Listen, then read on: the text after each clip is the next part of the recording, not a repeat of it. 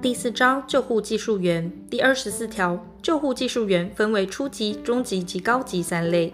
前项各级救护技术员之受训资格、训练、继续教育、得施行之救护项目、应配合措施及其他应遵行事项之办法，由中央卫生主管机关定之。前项训练之训练课程，应包括野外地区之救护训练。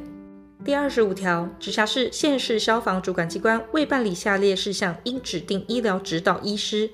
其中，并得增加具野外医学专业者，建立医疗指导制度。一、各级救护技术员执行紧急救护之教育、训练、督导及考核。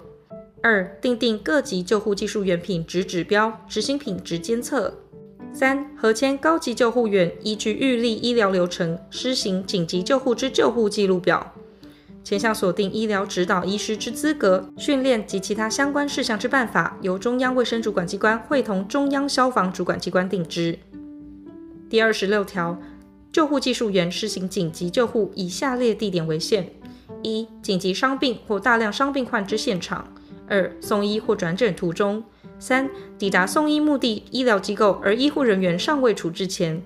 第二十七条，救护技术员应依紧急伤病患救护作业程序施行救护。前项紧急伤病患救护作业程序由直辖市、县市卫生主管机关定之。第二十八条，非救护技术员不得使用救护技术员名称。